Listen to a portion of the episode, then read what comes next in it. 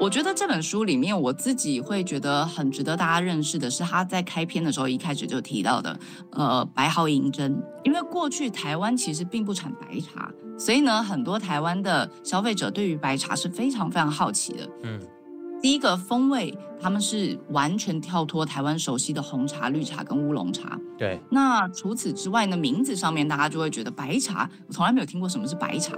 但是因为这几年大陆把白茶炒得非常非常的凶，白茶呢，它的工序很简单，但是呢，因为它也是一支不经过高温杀青的茶款，对，对，所以呢，它它也像是一支低温烹调的一道菜哦。所以呢，大家会说它的酵素活性很高。嗯、那当然，你可以说它是一个商业话术。那这个也是为什么最近大陆把它炒这么凶。有一句话叫做“一年茶，三年药，七年宝”，所以代表白茶呢，它随着时间的存放，它的转化很丰富。就像譬如说普洱，好了，普洱也是一支非常需要时间转化它的一个茶款。欢迎光临。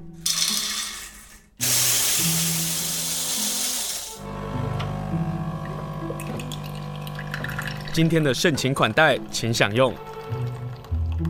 今天我们要分享的书是由大块文化所出版的书，书名叫做《访茶》，访问的访，访茶，一位英国女士的十五国蜜茶奇遇。那这个书当中就会随着我们这本书的作者汉利耶塔·洛佛尔他所写的书去探访了十五个国家。这本书很好看的原因，是因为这些国家我们也去不了，更不用讲说这些茶园所身处的环境到底是什么。而茶对我来讲是充满着神秘的世界啊，因为我们现在已经太习惯喝咖啡了。咖啡跟茶的之间有什么样的差别呢？在过去的英国十六世纪的人对于咖啡跟茶的认知，在这本书《访茶》也有很奇妙的说明跟解释啊。但是这本书在专业度上有。所以今天我们要跟大家来分享这本书的，当然要找一个也懂茶的人呢、啊。我们今天要连线访问的是三晋旧荒的主理人简伟婷 Vicky，Hello Vicky 好，Hello 大家好。这本书你拿到的时候，你应该会很兴奋吧？呃，对，其实一开始拿到的时候，应该说心情是复杂的，因为呢。Oh. 其实台湾写茶书的人也不少。对。那我自己看过这么多茶书，包括我自己是一个茶人，其实也一直都在思考，就是什么样角度切入，才可以让真正呃门外的人也觉得这件事情有趣，嗯、而不是变成一本教科书。对 对。所以后来看到一开始的时候，当然也很好奇，就是外国人写的茶书，它而且它很呃涵盖的这个茶种其实非常非常的多。所以让我很好奇的地方是，呃，他们怎么看中国茶？而且他们有语言跟文化的隔阂之下，嗯、他怎么样能够深度的去理解，并且把这件事情传达出来？嗯，那看完之后，我其实是蛮 impressive 的，就是觉得哇，就是他一个外国人，然后。当他没有办法理解中文的时候，或者甚至是印度啊，呃，很多其他地方的语言的时候，他对于茶的理解还可以这么高，包括他跨过这么多的国境，然后呃，要探索这么多不同的茶种。其实我们自己在茶圈子里面也常有一个有一个理解，就是没有一个茶老师他是什么茶都懂的。对，那你可能可以懂一个。呃，基本原理，可是呢，深入来说的话，其实茶真的是一个易懂难精的东西。所以看完之后，我觉得最惊艳的应该是说，他真是一个非常非常用功、非常爱茶的人。嗯，而且因为他算是一个跟 Vicky 有点像的哦，他是自己成立一个茶公司，嗯、所以对我来来讲，就是说他是一个，比如说负责人，负责人怎么可能会写出对于每一种茶的美味，或者是每一种茶的深奥之处，然后用。很棒的文字书写，嗯，所以我刚才看这本书的时候，我整个太惊讶了。然后除了对这十五个国家的熟茶的了解之外呢，他对每一种茶的味道形容更是绝妙啊。比如说，像是他在普洱茶的部分，他就说它的味道非比寻常。想象你在雨中穿过一片森林，你可以闻到脚下湿润的青草和柔软的土地。你来到一片空地。有一间木瓦片屋顶的小木屋，雨水由屋顶流进一个木桶。你走到木桶前，拨掉水面上的几片落叶，弓起手掌，汲水而饮。普洱就像那种甘甜柔润的雨水，带有湿漉漉草皮和水灵灵树叶的气味，我的老天爷啊！没错，它里面有好多很棒的形容跟说明。对，没错。Uh. 我觉得我自己在看也是这个感觉，因为呃，它的文字不只是优美，而且它其实形容的非常非常精确。嗯，因为我觉得听众或许不是每个人都喝过这么多茶，但是以我们自己品牌来说，其实我们也是一个非常强调多样性。多样风味的一个品牌，嗯，所以呢，其实我非常能够理解，就是你第一个要能够这么的敏感，去尝到呃茶里面这么多层次的风味，然后你还要能够精准的把它表述出来，我觉得这件事情非常厉害。对对对对，既然你刚刚讲到你的公司啊，可不可以先跟大家来介绍一下三进旧荒，嗯、好不好？嗯。好啊，没问题。呃，三进旧荒呢，我们成立在二零一六年，我们是一个台湾的茶品牌。那我们从一开始成立的时候，其实最重要的主轴，一个是多样风味，第二个就是系统化。嗯所以呢，其实三进旧荒是台湾第一个茶品牌，真的用简单的风味叙述来形容茶，所以会很像单品咖啡。其实，在我们成立之前，呃，茶的形容词都还还是非常的玄妙，就很多年轻人没有办法理解。呃，老师们或者是老人家们跟你讲说，呃，铁观音要有观音韵，然后洞顶要有洞顶期。可是呢，其实年轻人会觉得什么叫观音韵，什么叫奇，它是什么？那你可能要先喝个十支八支同样的茶，而且还都没被骗，喝到东西都对的，嗯、你才有办法去找出一个共通味觉。那这个共通味觉究竟是来自于风土，还是来自于制成，还是它的品种？其实没有人知道，你要花很多时间去摸索。嗯，所以当时其实是因为，呃，我先生他喜欢玩咖啡，那我自己也很喜欢喝酒，所以我觉得，呃，酒跟咖啡的这个风味轮其实行之有年。就你透过最简单大家尝过、闻过的花材、食材、药材，嗯，去形容、去叙述，其实年轻人会很容易进入。对所以那个我们一开始开店的时候也挺好玩的，因为没有没有任何一个茶品牌这么做，所以很多来店里面泡茶的客人看到我们的菜单上面风味叙述，呃，他们就会呃问说，请问里面是有加了迷迭香吗？请问里面是有加了薄荷吗？等等，其实它并不是，它就是跟单品咖啡一样，嗯、我们真的是用呃食材去形容这一支茶带出来的风味。所以茶里面就真的会有像咖啡，就是它有果香，它有花香，它会有植物或者是木科的香味吗？是，没错，绝对是一模一样的。哦、所以我们常常都说茶咖酒是一家人，茶咖酒就是一家人。但是在英国人十六世纪透过访茶这本书当中，他才我才知道，英国人认为茶啊，它是一个高雅、是有钱人的这样的一个呃、嗯、饮品哦。但是对咖啡或者巧克力来讲的另外一个世界了。但就是因为另外一个世界，透过访茶这本书，可不可以请你跟大家来介绍一下这个作者？因为你们两个其实都是很像的，就是希望能够引进分享好的茶，或是茶的深奥之处、绝妙之处。确实，我们俩背景蛮像的。因为以茶品牌来说，其实台湾的话，很多茶品牌他们可能是呃茶农的二代，或者是呃设计背景出身。对，那。所以茶农的二代呢，他们常常会比较熟悉的是自己家历代在做的茶。那我的背景呢，其实是茶艺切入，所以从一开始我在看待各个不同的茶种的时候，其实是非常是一就是呃一视同仁的一个概一个状况。那对我来说，其实跟这位这位作者其实很像，就是我们。我们都是爱茶、爱饮品、爱味觉的人，嗯、所以任何一种味觉对我们来说都有趣。那很多的茶，尤其是茶，还牵扯了冲泡的方式、萃取的方式。嗯，所以呢，你没有吃过泰国菜，你绝对不会做泰国菜。所以，当我的出发点是从呃一个厨师的角度出发的时候，所有食材对我来说都很好玩。那除此之外，其实呃三进也一直以来跟很多譬譬如说餐厅好了去做一些 pairing 的一些合作。然后我们自己同时也算是一个活动公司，所以我们在做很多不同的活动的时候，其实都会需要有足够广泛的一个一个样本，然后同时呢，玩的手法必须要比较比较丰富。对所以里面其实像我自己很喜欢的篇章，就是呃，他跟一些厨师啊，然后他跟法国的厨师，有然后再告诉他们说，呃，其实呃，生蚝不只可以 pairing 香槟，其实也可以 pairing 茶。嗯，然后。然后包括他去呃北欧的海上，然后跟一个那位应该算渔夫吧，然后一起现场捞一些鱼或贝类，然后在船船上开始泡茶。然后超级超级冷的情况下，然后呃一起来现场去做 pairing，其实这个都是我觉得很好玩的地方。嗯，于是我们可以透过他的文字，透过他所去的地方，可以感受一下各地方不一样的茶哦。它可以北到挪威，然后可以到到中国，然后还可以到非洲，然后品茶。到了东京的时候，他也有很多很多的故事可以跟大家来分享。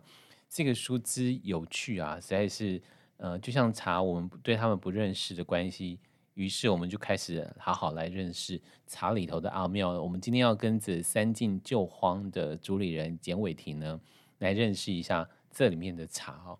呃、嗯，在茶部分，我们可不可以有一些在阅读之前要有一些基本的认识啊，或者是怎么分类啊？因为这本书当中，它会有很多种，它会大概会从绿茶、红茶，然后到后来的英式早餐茶，也就是对我来讲，它可能就是复合茶。可是台湾人喝茶的习惯，他就是喝单品的，比如说我就喜欢喝红茶，或者绿茶，或者乌龙，或者你刚刚讲到的观音，我们并不会把那个茶混在一起，这个是有意思的。嗯。嗯我觉得不同的文化，呃，当然喝茶的背景不大一样。确实，在中式的茶馆里面，我们比较常喝单品茶。嗯、那大家如果呃稍微可以有一些复合茶的话，在中式的茶馆里面，大概就是什么菊花普洱啊这种，对，就是比较强调功效型，然后养生啊等等。那英国当然他们从一开始就有复方茶这种这种概念，所以里面他也介绍到早餐茶，其实也是英国人。必须要喝的。那早餐茶逻辑其实也很简单，因为它就是一定要够浓。因为呢，早上就跟喝咖啡一样，这一杯茶其实目的是把大家唤醒。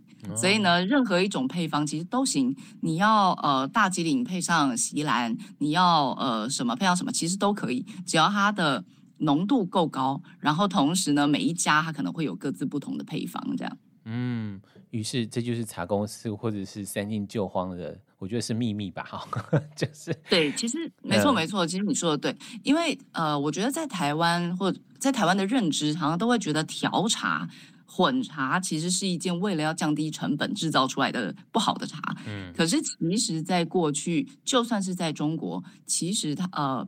调茶这件事情是一个大大大学问，所以如果你去看像呃英国的一些 Twinings 啊，或者是 Fortnum & Mason 啊这些老牌子，其实他们的调茶师都是薪资非常高的一个专业，因为他必须要在他就像一个好厨师，在吃之前我根本就已经知道了冬天的萝卜什么味道，夏天的夏天的夏天的呃竹笋是什么味道，用什么样的比例配方，它调出来就会是好喝而稳定的。嗯嗯，好。嗯既然这本书的作者啊，就是汉利耶塔，他说选择喝好茶，我们或许可以借此改变世界，为我们自己带来最大的快乐。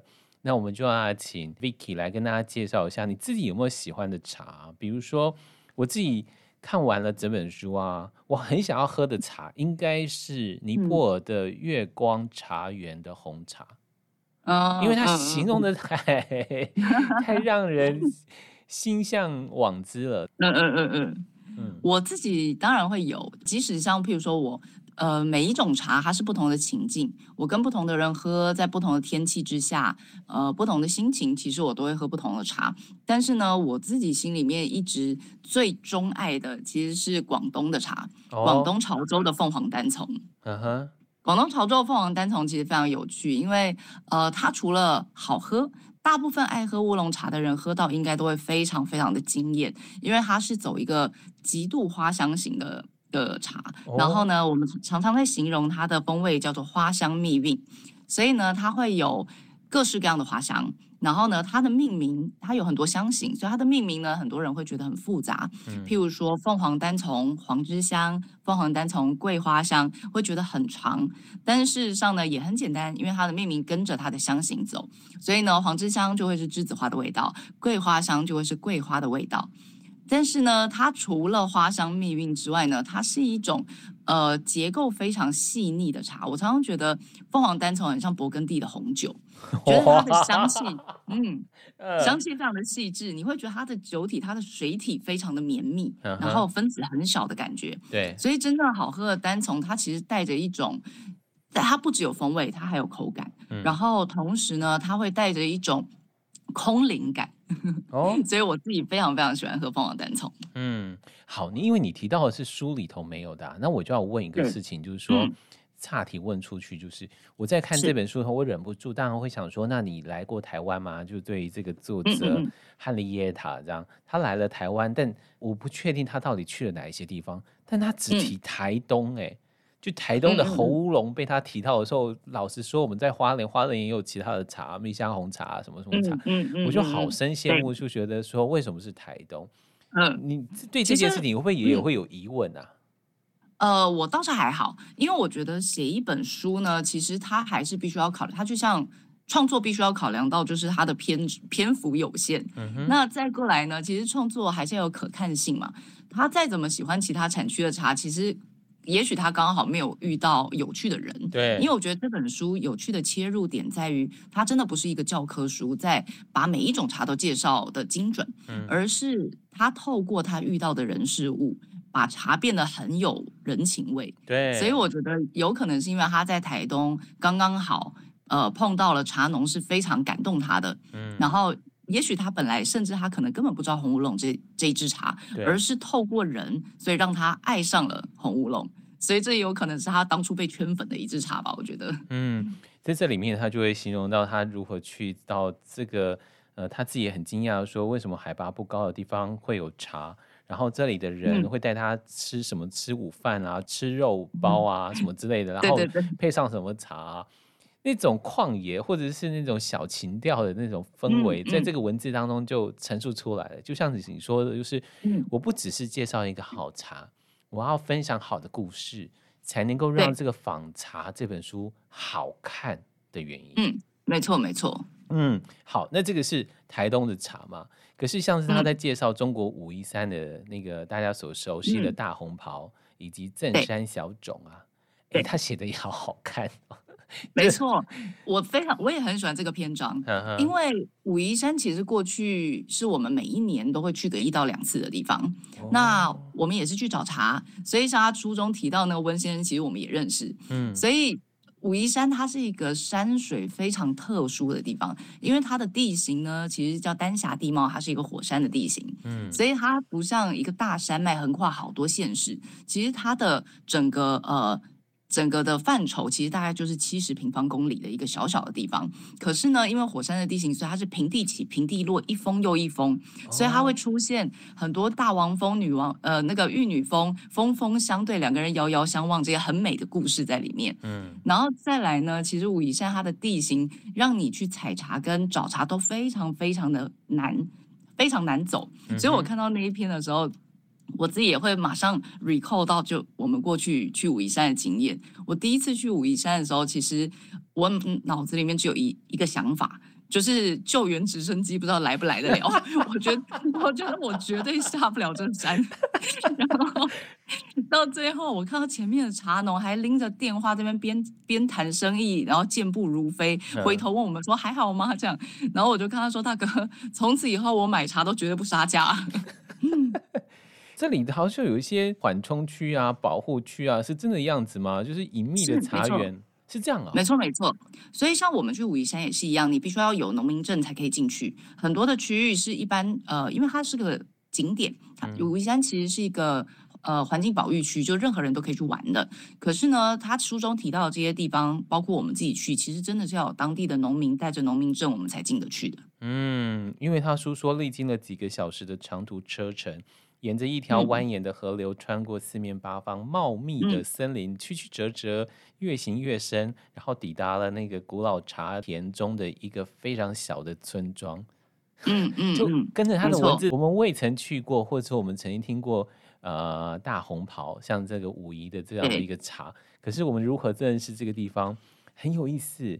然后所谓的镇山小种是什么啊？对。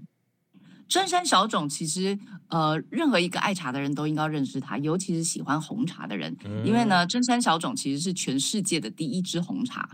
那它的出现大概在明末清初的时候，它也有一个很有趣的故事。嗯哼，来，它的故事呢，嗯、其实它的故事其实讲，其实我常常都跟我学生讲说，了解真山小种的故事呢，你大概就会知道红茶的制成了。嗯哼，真山小种的故事是当时清兵入关打到这个桐木关的时候，呃，这些村民采完了茶青之后就跑了，跑了以后呢，当天这个清兵就在这边驻扎，他们驻扎的时候晚上就把茶青当成床来睡。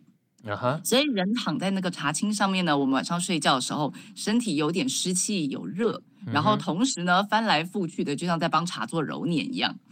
然后等到隔天呢，这些清兵离开了以后，茶农就回来，他们就想说，哎，不做也太浪费了，那这一季可能就别吃饭了。所以呢，他们就还是做了。那做了之后呢，就发现一个全新的风味，因为其实。呃，整个全世界制茶的工艺发展是非常非常晚的，对，一直到明朝中期，其实才出现了绿茶以外的第二种茶——黄茶。到了清朝初期的时候，才出现了红茶跟乌龙茶。哦，所以呢，就是从这个时间点开始，大家发现原来茶还可以变化出这么多的风味。嗯，所以这个是真山小种非常有趣的一个故事。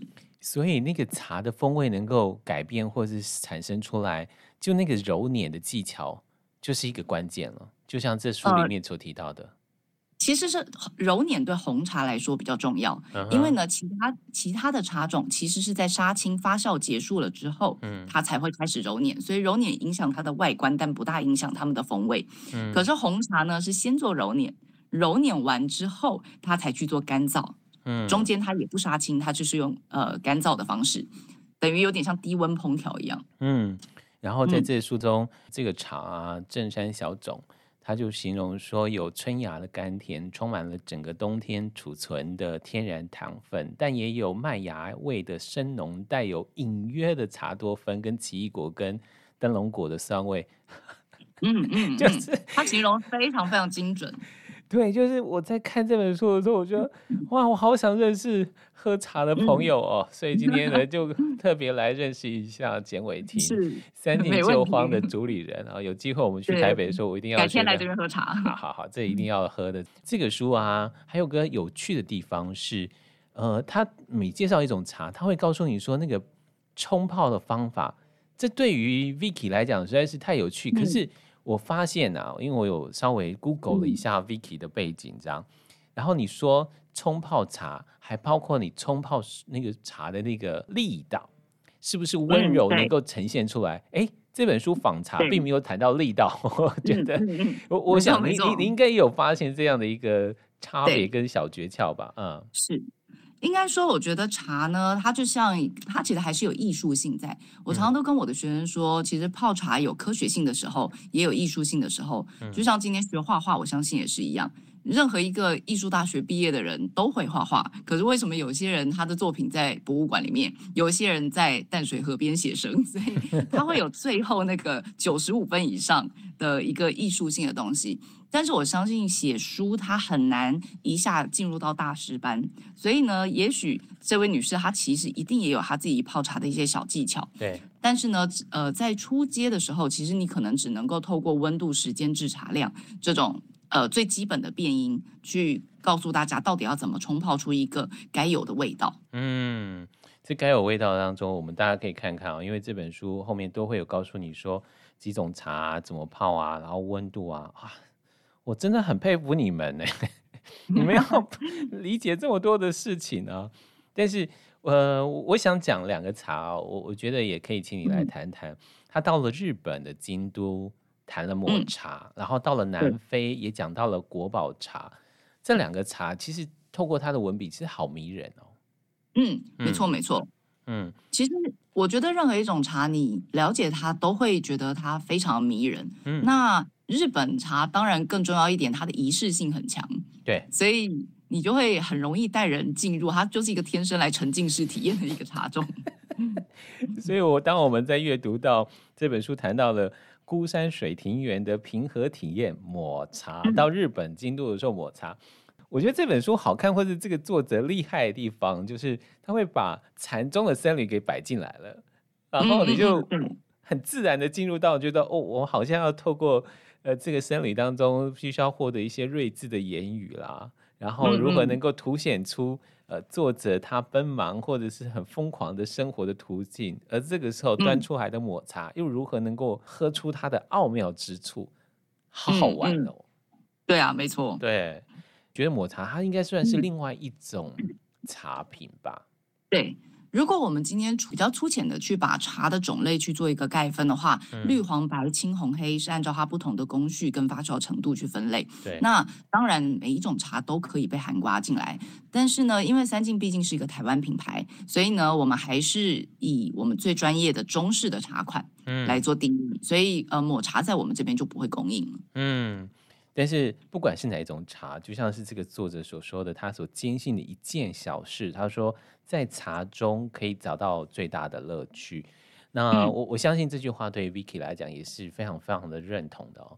在这本书《访茶》当中，你有没有还要特别想要介绍哪一种茶呢？或者是比如说他有讲到冷泡茶嘛？就想讲冷泡茶的过去了。他说：“哎，那不就是我们台湾现在都在做的事情吗？就 把茶给泡出来，有这么难吗？”对，没错，其实冷泡茶是最简单的。说真的，嗯嗯嗯。那你有想要？我觉得这本书里面，我自己会觉得很值得大家认识的是，他在开篇的时候一开始就提到的，呃，白毫银针啊，是很迷人，很迷人。对，没错，因为过去台湾其实并不产白茶，所以呢，很多台湾的消费者对于白茶是非常非常好奇的。嗯。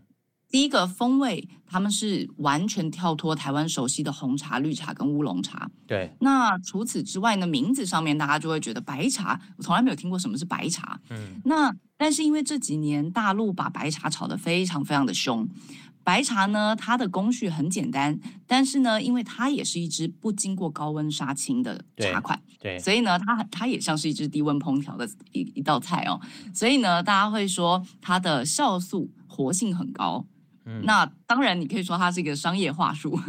那这个也是为什么最近大陆把它炒这么凶。有一句话叫做“一年茶，三年药，七年宝”，所以代表白茶呢，它随着时间的存放，它的转化很丰富。它就像譬如说普洱好了，普洱也是一支非常需要时间转化它的一个茶款。对。但是呢，普洱的适饮期其实通常生茶来说，大概要放到十年到十五年。它才会进入到它的适应期。对，可是白茶就是因为我们刚刚说它酵素的活性很高，所以呢，它三年其实就可以称为老白茶了。嗯、然后它在风味上面就会转化出，可能新茶的时候会是白花的香气，然后一点点呃很淡的中药味。它的中药不像是呃当归啊什么呃人参这么这么重，它其实比较像是甘草。或者像黄芪这种很清雅的一种中药香，嗯，可是呢，到了呃可能三年五年以后，它就会转化出一种甜话梅的味道，哦、所以它就开始变得甜甜的，然后有一点点梅子香，对，所以它的转化就很丰富。那最近因为大陆炒太凶，所以连台湾的茶农都开始做白茶，其实蛮多的。有啊，我自己家里就有一盒。哦，真的好，因为我自己也淡，啊、我想好奇什么是白茶，对，但是但是味道就真的淡了很多，嗯，对，它很清雅，对。那我们自己有很多客人来店里面会看到白茶，就会觉得，哦，我要我要试试看，因为大家最近都开始听过，所以我觉得这个时间点蛮好的，就是大家看到我们从来不熟悉的茶，但是呢，现在的样本很好找了，因为到处大家都有卖白茶了。嗯，他这边说啊。白毫银尖不同地方，比小心翼翼摘下这些嫩叶更进一步，因为它只摘取那娇弱的嫩芽，不到几公分的珍贵新生的幼芽。他说，这种茶是每一支新枝的尖端，一支芽接一支芽采集出来的，所以它有很多很微妙跟不同之处。但是我们刚刚说到了这个茶，每一种茶有一种不同的冲泡方法嘛，它会加上马丁尼耶。嗯，它有一个调制白毫银尖马丁尼这样子。嗯嗯，其实茶调酒本来也就是这几年的一个一个流行吧。对，就像三进，我们是呃，我们门市是在六年前开的。那我们在六年前开的时候，其实就很坚持一定要有茶调酒。哦，嗯，为什么？因为我们。我们一直其实都希望，我们并不是强制让大家透过茶来修行。我们其实希望让年轻人看到茶的有趣在于，你很难说啊，我真的完全不喜欢喝茶，因为它的风味跨度太广了。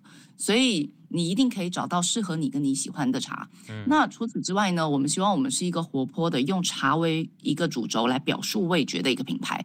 所以呢，我们从一开始就会跟酒来做做 pairing，或者是做调酒，那或者是跟餐来做 pairing，或是茶入菜这样的概念。嗯，嗯，所以你觉得白毫银尖也是白茶，非常适合马丁尼吗？马丁尼的味道不会抢走它吗？其实。还是他喜欢马丁，因为后来他有个香片马丁尼。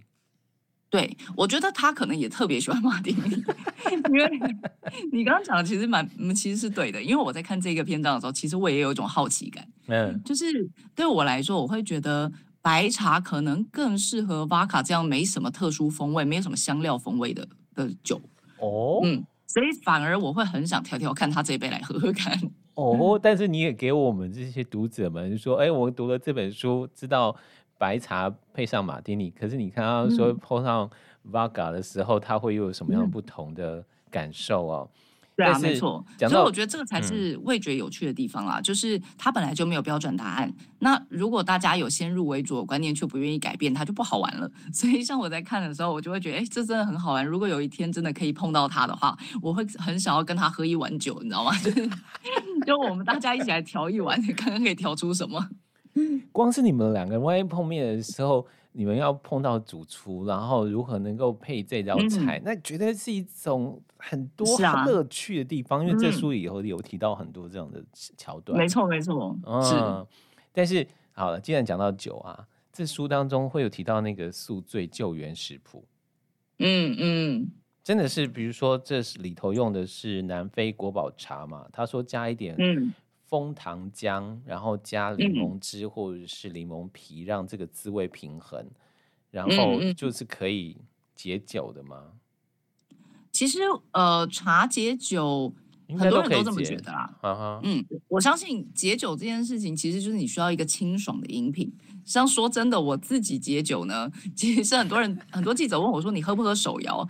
我喝啊，就是 当你宿醉的时候，其实我也很想要来一杯就是冰冰凉凉清爽的。啊、但是以台湾来说，像我可能就会选择呃蜂蜜绿茶这种冰的蜂蜜绿茶，因为蜂蜜本来就是很帮助代谢，然后让你可能入醉解的快一点这样。哦，是这么回事哦。对啊，所以跟呃 Vicky 来连线的好处，真的是可以把两本书给合在一起哦，就两个人的生活合在一起，让我们能够感受得到。呃，这本书访茶，在阅读的时候，总会谈到了在整个的啊、呃、茶的历史。他说茶来自中国。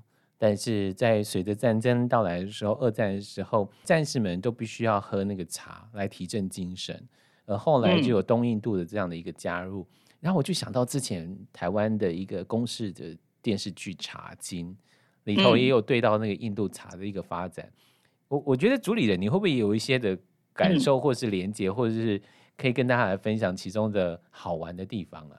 其实这个。问题我有点不大好意思，因为《茶经》我没看。好吧，好吧，因为我是一个对于文字阅读比对于视觉来的有兴趣的人。Uh. 所以你对于阅读这本书来讲，你就觉得说这本书的里头许多的描述部分是更是迷人的地方。对对对，因为我个人很不喜欢看影像视觉的东西，所以《茶经》的时候，嗯、大家都觉得我应该看，但我很很非常惭愧，就是我没看它。但不管如何啊，不管你看过有没有看过《茶经》，嗯、或是你深爱《茶经》，也欢迎大家能够看看这本书《访茶》，因为他提到了东印度，然后提到了在当时，诶，到底要如何能够偷偷私运茶？因为我们以为的认知就是东印度引进茶嘛，让英国开始对那个饮茶的文化开始有了变化，但是真正好喝的茶却是私自带过去的。嗯，这个书访茶里头也有提到哦，非常的好玩。对我来说最好玩的，其实应该都是跨界。对我来说最好玩，而且因为我自己，我们自己呃，就像我说，我们也做很多活动啊，或是 tea pairing 的的。一些合作，嗯，所以呢，我相信我在看这本书的时候，其实我是蛮想跟我身边所有做餐饮啊、做味觉相关的朋友介绍，嗯、就是像调酒师啊、厨师啊，然后或者甚至现在其实饮膳文文化是非常兴盛的，所以很多爱吃爱喝的朋友，其实我都会很希望告诉他们说，透过这本书，其实你会知道所有的味觉都是共通的，而且味觉呢，它就是要有越多的资料库，你才会觉得有越多发挥的空间，你有越多的养分可以去玩它。嗯，好，最后要问一个问题，我想很多人喝茶都会提到下午茶，我们刚刚提到的早餐茶嘛，下午茶透过这本书啊，原来它那个进的那个食物的方式也有顺序的哦，就是比如说三明治，嗯、然后进入最后才是糕点这样子。对。对，是没错。你自己的了解就是英国的下午茶，透过这个访茶这本书，有好玩的地方吗？呃，当然，我觉得像我之前做了一个活动是，是、嗯、呃 Burberry 的活动，哦、那他们是一个英国的品牌嘛，所以呢，他们也希望我们来介绍就是英式下午茶的这个流程跟它的文化。其实我觉得所有的饮品啊，呃，这些餐饮好玩的东西，走到一个极致的时候，就会需要一种仪式感。嗯，让大家其实那是最迷人的地方。所以中式的茶，其实像我们台湾茶道有台湾茶道的仪式感，日式抹茶有日式的仪式感，那英国下午茶也有他们自己的仪式感。这个都是我觉得可能很多，尤其是女孩子，我们学茶很多女生一开始其实都是因为这个仪式感而进入。但但不是不只是为了那个甜点的美丽或者甜点的好吃，就是它的那个仪式感就变得是一个很重要的一环哈。没错，没错。嗯，好，今天我们先跟大家分享，就是这本书由大块文化所出版的书《访茶：一位英国女士的十五国蜜茶的奇遇》。我们透过这个奇遇呢，我们会发现这个作者所追求的，也许就像书上面所说的，就是茶汤中的美妙的人生。当他寻遍各地方，呃，书里头说天涯海角，我们有没有可能透过他的寻访，我们开始认识这一片一片的茶，这些。历程这些历史，或者他所遇见的人，你可以把它当成旅行文学来看，你也可以把它当成回忆录来看，你也或者来看看如何能够写好一篇故事。因为在地方常常会有一个讨论啊，就是哎，我我想要让更多人认识我这个地方，或是认识我的茶，如何能够写出一个迷人而动人的故事，吸引到更多人来呢？这本书由大块文化所出版的《访茶》推荐给大家。今天非常谢谢三进旧荒的主理人简伟霆 Vicky 跟我们来连线。希望大家看完这本书的时候，想要喝茶，不妨去台北的三进旧荒。谢谢 Vicky，谢谢，谢谢。好，拜拜，拜拜。